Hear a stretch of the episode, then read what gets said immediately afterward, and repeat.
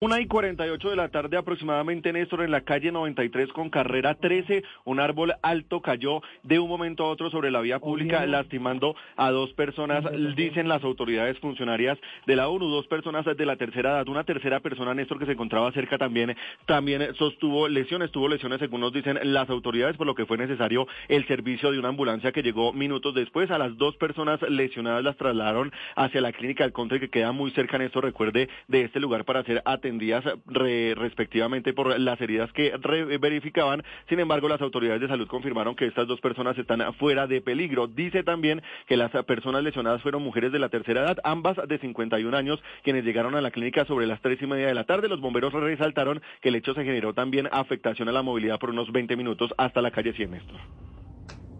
Felipe, una precisión, discúlpeme, una corrección. ¿Cómo así que señoras de la tercera edad de 51 años? Sí, señor, me equivoqué ahí, Néstor, no son de la tercera edad, son de 51 años.